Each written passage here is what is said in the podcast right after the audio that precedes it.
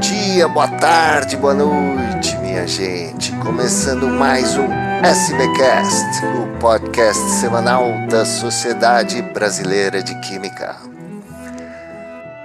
No último dia 13 de novembro foi publicado o relatório final da COP26, a conferência das partes que discutem a questão das mudanças climáticas.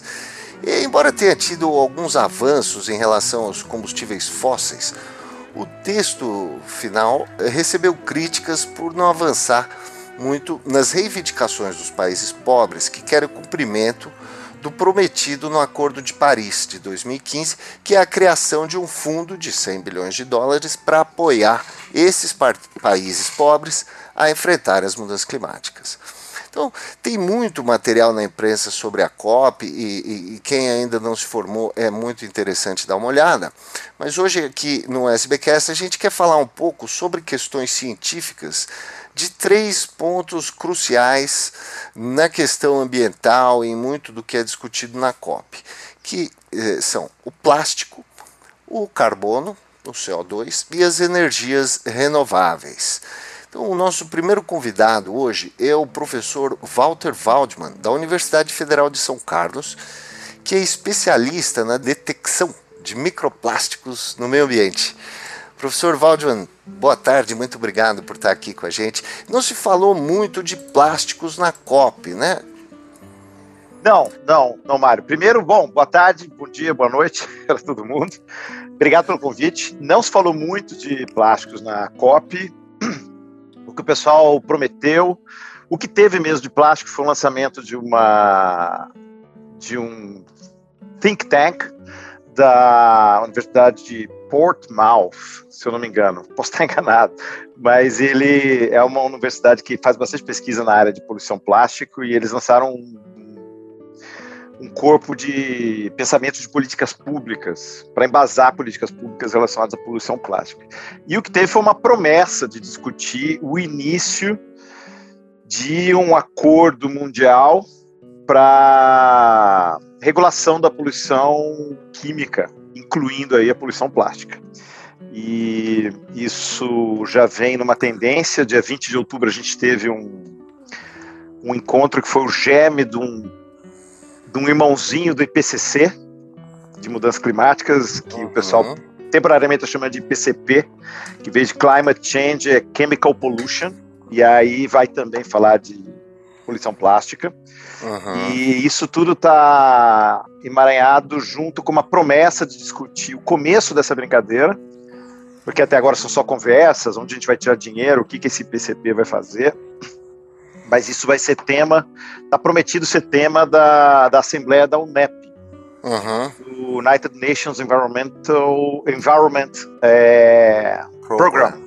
Uhum. Então vai ter a Assembleia em março, fevereiro, março de 2022, em Nairobi.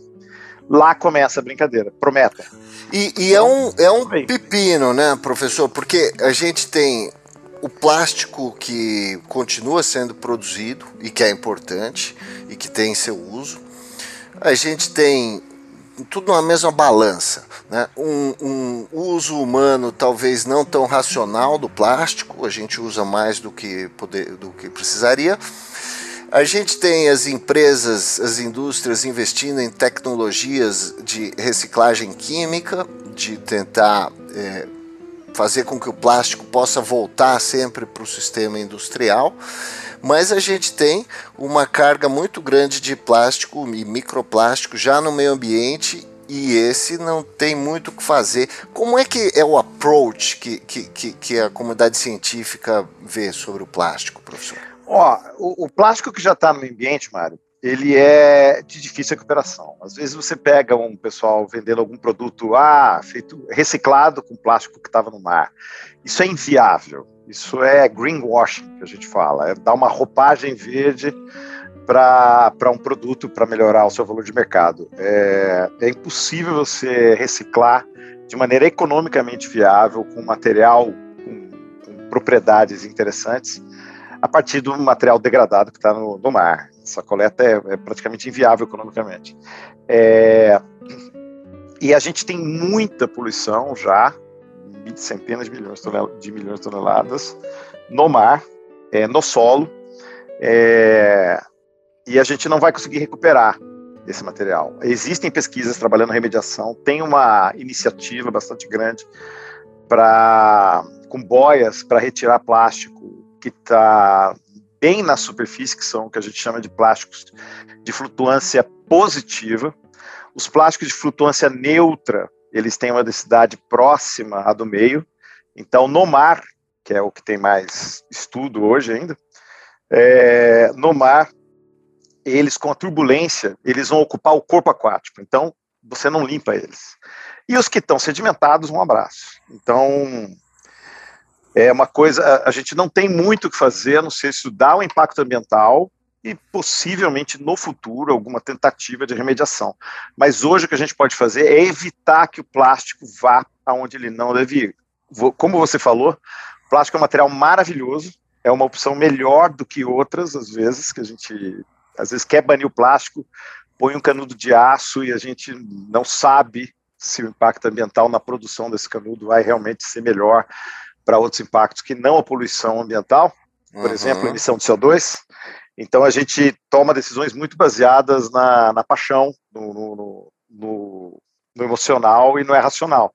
Então precisa ter mais racionalidade, porque o material plástico ele é muito bom, mas a gente viciou em plástico, a gente usa muito mais do que devia, a gente tem que usar menos e consumir menos. Então a pegada, eu acho, é, diminuir a entrada desse plástico no meio ambiente, que passa por consumir menos, ter menos plástico nas embalagens e gerenciar melhor esse lixo plástico.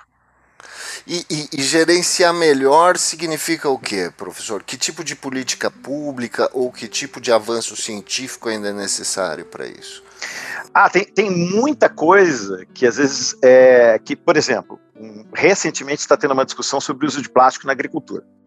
Então você tem aquela, aquele, aquele filme plástico que vai por quilômetros às vezes, cobrindo a, a plantação, o solo, pra, com, com várias vantagens. Né? A plasticultura tem muitas vantagens é, para pra, as culturas agrícolas. Mas você não consegue recuperar. Então, o que o pessoal está fazendo é normatizando, por exemplo, no mínimo 25 micrômetros de espessura é a tendência do que vai se pedir na agricultura, para se recuperar. Porque mais fino que isso, que já trabalha muito bem e resolve o problema, ele rasga, você não consegue pegar de volta. Não é vantajoso para reciclar. Então, é, esse tipo de coisa é gestão. Então, é uma política pública que vai obrigar os agricultores que quiserem usar multi-infirme, que não seja biodegradável, é, a ter uma espessura mínima para permitir a recuperação. Então, passa pela ciência tem, tem várias outras coisas que podem ser feitas para gerenciar melhor, que passa por é, regular o, a disposição de lixos, de lixo é, pelo cidadão, passa a regular a, a produção de resíduo plástico pela indústria. É, muita coisa para se fazer, mas é sempre pensar que o plástico não pode estar onde ele não deveria, que é no meio ambiente. Uhum. E o, o, faz diferença o plástico feito do petróleo e o plástico feito da cana que, ou de, de biomassa? Que hoje, hoje o Brasil já tem essa tecnologia, né? Tem, tem. Excelente pergunta, Mário. Mário, tem muita confusão nessa área. Por exemplo, eu posso fazer polietileno a partir do petróleo, eu posso fazer polietileno a partir da cana. Mas a para efeitos, para efeitos de emissão de CO2, de pegada de carbono, vai ter toda a diferença. Para efeitos de poluição do plástico que vai para onde ele não deveria ir, não tem nenhuma diferença. No caso do polietileno verde da Braskem, que foi um, um feito tecnológico fantástico da indústria nacional, é, ele vai poluir o mesmo que o polietileno do, do, do, do, do, do cidadão uhum. do consumidor para o mar, para o solo, para o lixo mal gerenciado, não tem diferença. Agora, do o consumidor, tudo que ele pode fazer é separar e levar para algum tipo de reciclagem. Exato. O, o consumidor pode fazer isso. Ele pode cobrar o poder público para ver se o poder público está fazendo bem o gerenciamento, a separação, a tentativa de reciclagem e a colocação desse descarte desse resíduo no ambiente adequado. E ele pode também tomar a decisão de ser mais crítico em relação ao que ele compra. Se uhum. o produto que ele compra tem um, três camadas de embalagem é, para motivos estéticos e não para proteção do produto, uhum. para aumentar a vida útil de um alimento que está sendo comercializado de maneira semi-processada, que precisa uhum. de mais proteção, se é um plástico, se ele pode ter o espírito crítico de ver que tem plástico demais ali, ele pode não comprar. Isso aí, ele uhum. pode ter uma ação como consumidor. Na reciclagem de embalagens, especificamente, a indústria está olhando muito para a pirólise e, e para a transformação do polietileno ou do polipropileno em óleo, em algum tipo de óleo industrial. É, esse tipo de solução, é, qual é a tua visão sobre isso? É, eu, eu olha, são 70, 60 ou 70 anos de resíduo plástico que a gente no, no qual a gente tenta lidar com o, o, resíduo de maneiras várias. São todas válidas, mas são 70 anos que a gente não achou uma solução ainda. Então, você tem uma nova tecnologia, pirólise, para poder a reciclagem química, né, para poder fazer o monômero, ou a pirólise uhum. para poder fazer um combustível, tá ótimo, são tecnologias legais. O tempo todo vai aparecer tecnologia nova. A gente uhum. tem que esperar essa tecnologia virar uma tecnologia de fato para ela poder uhum. incentivar, é, influenciar uma política pública. Uhum. Porque até ela virar uma tecnologia de fato, ela é uma promessa. Então ela precisa tá. virar de fato. Então é, é, muito interessante, assim, você não pode parar, temos que testar uhum. tudo. Mas não, é, não é porque, ah, agora tem a reciclagem química, galera. Vamos, vamos, vamos ficar mais tranquilo que agora temos uma solução. Enquanto não for uma solução de fato, não pode influenciar nenhuma política pública. Legal. Antes da gente passar para o próximo tema, professor, é, fala um pouquinho o que, que você está pesquisando, trabalhando atualmente, o seu grupo de pesquisa, o que, que vocês estão olhando? Ah, a gente está tentando, hoje, no microplástico, na área de microplástico, tem um, um problema que é, por exemplo, se eu quero saber se ó, um determinado invertebrado está consumindo microplástico. Eu pego esse invertebrado, eu tenho muita dificuldade de achar aonde dentro do invertebrado esse microplástico está eu tenho que sacrificar esse vertebrado, eu tenho que digerir ele numa solução oxidativa, e eu tenho. E aí eu separo o microplástico e conto, mas eu perco a informação de aonde ele estava. E se a gente quer achar um nexo de relação entre a presença do microplástico e uma potencial ecotoxicidade, para a gente poder saber se o microplástico faz mal, o quanto faz mal, eu preciso ter essa informação espacial. Então, o que a gente está fazendo é desenvolver metodologia. Trabalho com a professora Adriana Delgado, aqui da UFSCar, e a gente está trabalhando é, métodos para conseguir ver alguns tipos de microplástico, que tem algumas sondas especiais, assim, os microplásticos reais. A gente não engenheira nenhum microplástico, a gente só trabalha com microplásticos que têm relevância ecológica. E a gente vai poder, com essa tecnologia que a gente está testando no síncrotron, a gente vai poder pegar um tecido animal e ver se o microplástico está homogeneamente distribuído ou está acumulado em algum lugar específico. E uma vez que a gente sabe essa informação que o microplástico acumula naquele tipo de tecido, a gente pode ver se isso tem a ver com o que a gente tem visto da ecotoxicidade desse microplástico. Então, é, eu estou fazendo algumas coisas. A que eu mais gosto é essa que eu contei para você. Muito bom, muito bacana. Muito obrigado, professor Walter, pela sua presença aqui no SBcast, viu? Ah, eu que agradeço o convite que vocês me fazem, é obrigação. Até breve, obrigado. Valeu. Está aqui com a gente hoje também o professor Cláudio Mota, da Universidade Federal do Rio de Janeiro. Ele é especialista na química do carbono, mas tem também uma bagagem muito grande na química do petróleo, é onde ele começou a carreira, a área, a área inicial dele. Professor, bem-vindo mais uma vez aqui ao SBcast, muito obrigado por estar aqui com a gente. Qual é a, a sua impressão do que ficou da COP, professor? Bom, Obrigado, Mário, pelo convite. É, a COP, eu, eu acho que continuam aquelas discussões, discute, discute, discute, discute, né? mas é, é, de, de, de, concreto mesmo estão sempre adiando. Né? É uma decisão muito difícil, porque envolve é, vários países do mundo né? e algumas mudanças aí de paradigmas, de mentalidade. Então, há sempre essa ideia de postergar né? É, decisões importantes. Só que a natureza não espera, né? o, o mundo não espera. Então, se a gente não começar a ter metas é, é, é, é e ações, sobretudo, né? é, muito mais impactantes, nós não vamos conseguir chegar lá na, na, na meta que, de uma certa maneira, todos é, concordam, né, de manter esse aumento aí da temperatura média do planeta entre 1,5 e no máximo 2 graus. Né? Então, nesse aspecto é frustrante, porque se discute, discute, discute, mas ações concretas mesmo, que, que são boas, né, ainda estão muito modestas. Que tipo de ações concretas, eh, professor? Bom, eu, eu acho que todos os, os, países deveriam ter metas mais ousadas aí de descarbonização, né, de, de, de é, é, eliminação de, de, uso de combustíveis fósseis, né, de emissões de carbono, né, mas você ainda vê a, a, a países grandes como a, a, própria China, né, muito relutante, né, quanto, quanto a assumir metas mais ousadas, né, é, é então e, e, esses são, é, são um dos aspectos, né, é, que, que, que, podem ser pontuados aí. Né? A, a, gente precisa ter esse turning point, né? essa virada de diminuir efetivamente o consumo de combustíveis fósseis e passar para fontes de energia renováveis, né? e, e sobretudo, a descarbonização é, é, é do planeta. Porque a, a, a ciência para isso está indo muito bem, né? A gente está avançando. Como é que está em que estágio que a gente está nessa questão de captura de carbono, uso, descarbonização? Sim, isso está avançando bastante. Né? Hoje, é, pela manhã, eu participei de uma mesa redonda aqui na RASBQ, né? É, sobre a química sustentável e esse, esse tópico foi, foi citado, foi falado. Né? Eu estou também é, escrevendo aí, submetendo um account para o JBCS sobre novas tendências em captura e, e conversão de CO2, e o assunto tem avançado numa rapidez muito grande. Né?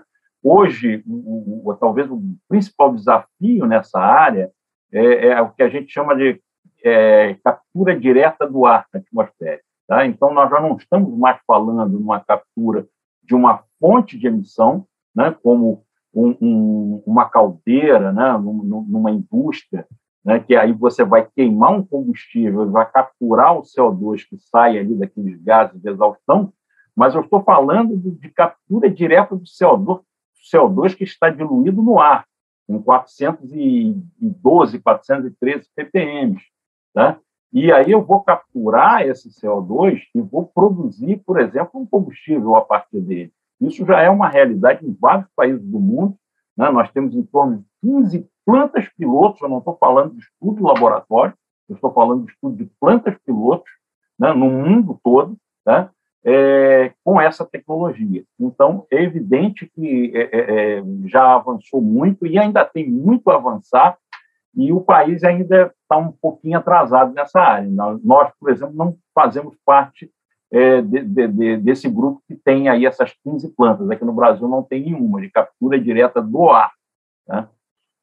Mas a gente já tem a captura de carbono de, de fontes estacionárias, né? de, outros, de outras Sim, fontes emissoras. Isso né? existe. Isso existe uhum. aqui no Brasil, ainda há pouco, mas existe alguma coisa. Né? É, e o que, é louvável, claro, é, é, é algo importante, né?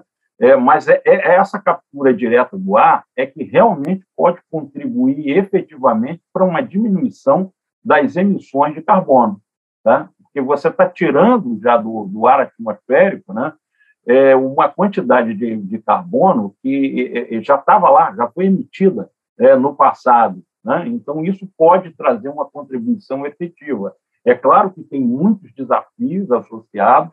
Veja bem, você é, é capturar né, é, é, é, é, de, um, de, uma corrente gasosa, é um, um produto, um gás que está lá na, na, na, um ppm, 412 ppm, é um desafio muito grande. Você tem que movimentar um volume de, de ar, né, de, de gás imenso, para ter um pouquinho né, de carbono capturado. Além disso, o outro desafio que vem é, junto é, é, é, como transformar agora esse CO2 que você capturou é, em algo útil. Por exemplo, combustíveis, né? até mesmo combustíveis, né? hidrocarbonetos, é, metanol, e para isso também é, é, é, preciso você produzir hidrogênio é, de uma forma renovável.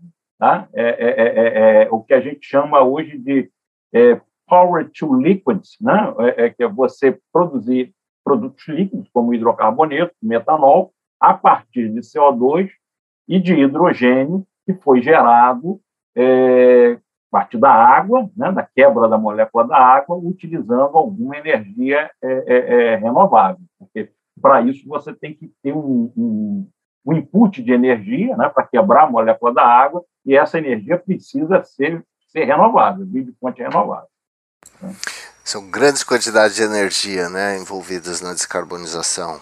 Sim, é, é, tem uma grande quantidade de energia, por isso que há a necessidade de você focar em fontes renováveis. E aqui uhum. no Brasil, nós temos aí a, a, a, o sol, né, a energia solar, como um, um, grande aliado. O país é talvez um, um dos, dos, mais abastados né, no, no mundo é, nessa área. Né? Nós temos uma grande área territorial e, sobretudo, localizada numa região tropical, onde você poderia ter diversas plantas, né, é, uhum. digamos assim, descentralizadas que capturassem CO2 da atmosfera, produzisse é, é, hidrogênio a partir da água, o qual nós também temos grandes recursos, e usando a energia do sol.